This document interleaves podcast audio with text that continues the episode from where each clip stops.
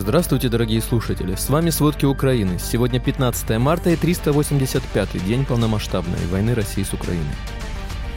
В ходе долгожданного наступления в феврале Россия смогла захватить менее чем 0,04% украинской территории, потеряв при этом тысячи военных и важную технику. Российские силы в Запорожской области отказываются предоставлять медицинские услуги людям, не имеющим российского паспорта. Закрытие автосалонов в России из-за ухода западных производителей грозит увольнением 150 тысячам сотрудников. В Госдуме призвали вооружить продавцов электрошокерами из-за роста краж. Путин заявил о пользе войны для экономики России. Обо всем подробней.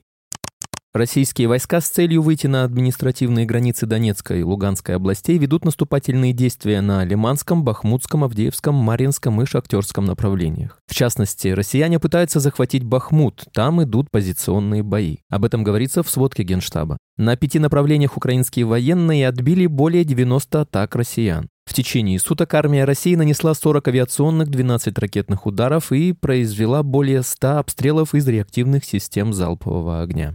Российские силы вечером 14 марта нанесли удар по Курахово, Донецкой области. Город частично остался без электричества, повреждения получили 8 многоэтажных домов. Об этом заявил глава Донецкой областной военной администрации Павел Кириленко. В результате артиллерийских обстрелов более тысячи абонентов Курахова остались без света.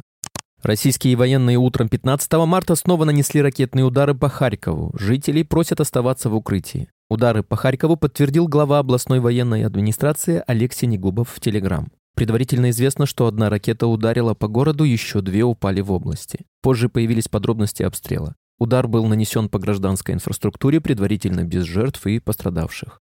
В ходе долгожданного наступления в феврале Россия смогла захватить менее чем 0,04% украинской территории, потеряв при этом тысячи военных и важную технику. Это примерно 234 квадратных километра. Об этом сообщает издание Business Insider со ссылкой на подсчеты Института изучения войны. России в феврале удалось увеличить площадь захваченных территорий на 85 квадратных километров, что примерно равняется 0,01% площади Украины. Напомним, в конце февраля глава украинской разведки Кирилл Буданов заявил, что ожидаемое большое наступление России уже продолжается, но оно так продолжается, что не все это даже видят. Такого качества это наступление. Он добавил, что с середины и до конца весны в Украине будут решающие бои. Украинские пограничники, защищающие страну на Бахмутском направлении, уничтожили российский склад боеприпасов и ликвидировали группу российских военных. О ходе и результатах операции рассказали в телеграм-канале Государственной пограничной службы Украины. Там отметили, что операторы БПЛА отследили логистический маршрут россиян к складу с боекомплектом. Когда туда прибыла очередная партия грузов, пограничники ударили по российским войскам из минометов. В результате этой атаки украинским воинам удалось уничтожить автомобиль с боекомплектом, разрушить склад и ликвидировать шесть российских военных. За прошедшие сутки еще 980 российских солдат были уничтожены в Украине, а также 8 танков, 10 боевых бронированных машин, 9 артиллерийских систем, 7 РСЗО, 2 средства ПВО, 12 беспилотников, автомобильная и специальная техника. Общие потери России составляют 161 520 военных, сообщает Генштаб ВСУ на 15 марта.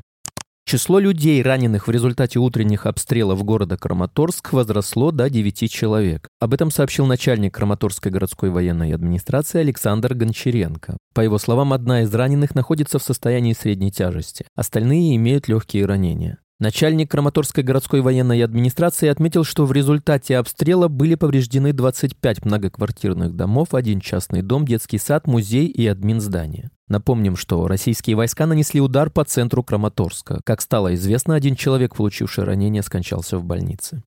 Российские силы в Запорожской области отказываются предоставлять медицинские услуги людям, не имеющим российского паспорта. Об этом сообщает Центр национального сопротивления Украины. Представители российской администрации на захваченных территориях Украины получают выговоры от кураторов из России из-за низких темпов паспортизации. Местные жители не берут российские документы и саботируют его получение. Поэтому россияне устраивают геноцид гражданскому населению и не предоставляют медицинские услуги без российского паспорта или заявления на получение. В отдельных больницах, в частности в Токмаке, Запорожская область, устроили пункты, где можно подать заявление на получение паспорта России. В плену российских сил из временно оккупированной Запорожской области находится более 500 человек. Из них около 50 работников органов местной власти. Об этом сообщил мэр Мелитополя Иван Федоров во время брифинга во вторник 14 марта. Он отметил, что назвать точно сколько среди них служащих органов местного самоуправления или представителей власти он пока не может, данные надо уточнять. Он также сказал, что реестр пленных пополняется ежедневно. Печерский районный суд Киева назначил 12 лет тюрьмы с конфискацией имущества боевику, планировавшему убить министра обороны Украины Алексея Резникова и руководителя Главного управления разведки Украины Кирилла Буданова. Об этом во вторник, 14 марта, сообщила пресс-служба СБУ. По данным следствия, злоумышленником оказался житель временно оккупированного Луганска, который в составе ЛНР активно участвовал в боевых действиях против украинской армии. В ведомстве отметили, что за убийство руководителей военных ведомств российские кураторы обещали вознаграждение в размере от 100 тысяч долларов. Президент Украины Владимир Зеленский провел встречу с премьер-министром Исландии Катрин Якобсдоттер, которая прибыла в Киев накануне с официальным визитом. Об этом глава государства рассказал в своем телеграм-канале. В ходе встречи стороны обсудили работу по привлечению России к ответственности за военные преступления, совершенные на территории Украины. Также президент рассказал Якобсдоттер о методах имплементации украинской формулы мира. Еще один вопрос касался хода и перспектив восстановления Украины. Стороны обсудили использование опыта Исландии в сфере зеленой энергетики. Восемь сенаторов от обеих партий написали министру обороны США Ллойду Остину письмо с требованием отправить истребители F-16 в Украину. Об этом сообщает издание «Политику». В письме сенаторы написали, что война между Россией и Украиной сейчас находится на критическом этапе, и истребители могут дать Киеву преимущество. Сенаторы попросили Остина до конца недели предоставить им оценку различных факторов, необходимых для успешной передачи F-16 Украине. Как писало издание New York Times, нежелание предоставлять Украине самолеты может быть временным. Или же США разрешат другим странам отправить Украине собственные F-16 американского производства. Администрация президента России в 2021 году разработала документ «Стратегические цели Российской Федерации в Республике Молдова», в котором описывается план по взятию Молдовы под свой контроль. Задачи были разделены на военно-политические, гуманитарные и торгово-экономические. Реалистичными целями на текущее десятилетие создатели документа считают противостояние влиянию НАТО и ЕС на Молдову, принуждение Молдовы к участию в ОДКБ, ЕАЭС и других российских международных проектах урегулирование приднестровского конфликта на основе особого статуса Приднестровья, наращивание пророссийских настроений в обществе через пропаганду и образовательные программы. Как говорится в документе, до 2022 года Кремль хотел помешать властям Молдовы исключить Россию из урегулирования Приднестровского конфликта и хотел сохранить свое военное присутствие в регионе. В задачи администрации президента также входила поддержка молдавских пророссийских политиков. Кроме того, согласно стратегии, Россия должна эксплуатировать зависимость Молдовы от российского импорта и сохранить объем поставок газа в страну. Также среди краткосрочных задач помешать ограничению российских СМИ на территории Молдовы. К 2025 году администрация президента России планировала сформировать среди элиты Молдовы пророссийские настроения, а также препятствовать руманизации Молдовы и обеспечить сохранение в стране образования на русском языке. Америки.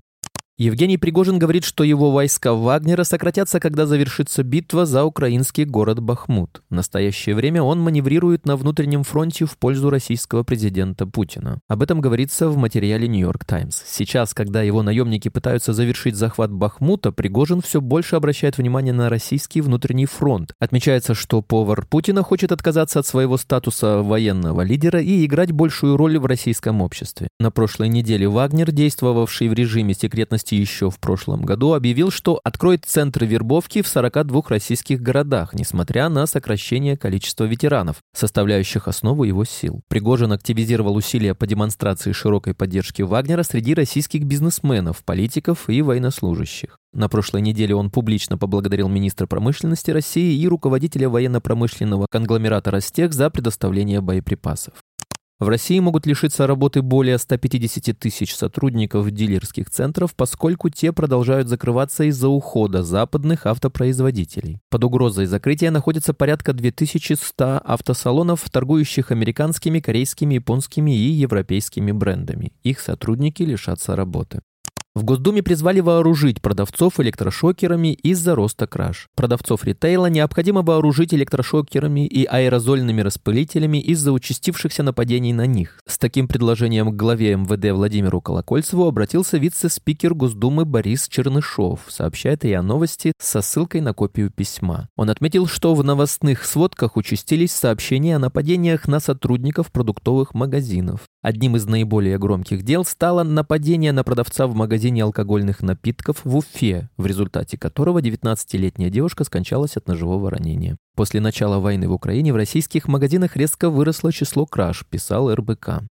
Но Владимир Путин поспешил всех успокоить и заявил о пользе войны для экономики России. Прошедший год, когда Россия вторглась в Украину, стала мировым чемпионом по количеству введенных санкций, столкнулась с рекордным за 30 лет бегством граждан за рубеж и технологических изоляций, пошел на пользу стране и экономике, считает Путин. Несмотря на определенные издержки, вот я думаю, что прошлый год пошел только на пользу, с учетом того, что мы стали гораздо более суверенными и самостоятельными, сказал Путин во вторник на встрече с работниками авиазавода в Улан-Удэ. По словам президента, он боялся, что экономика России может не выдержать и рухнуть, но ничего подобного не произошло, заявил президент. Участники экономической деятельности в России, по его словам, подросли и окрепли, а экономика по итогам года просела лишь на 2,1%, тогда как украинский ВВП рухнул на 40%. Российская официальная статистика действительно рисует радужную картину экономики, но верить ей не стоит, считает Агат Демарайс, глава департамента прогнозирования Economist Intelligence Unit. Россия сделала статистику центральной частью своей информационной войны,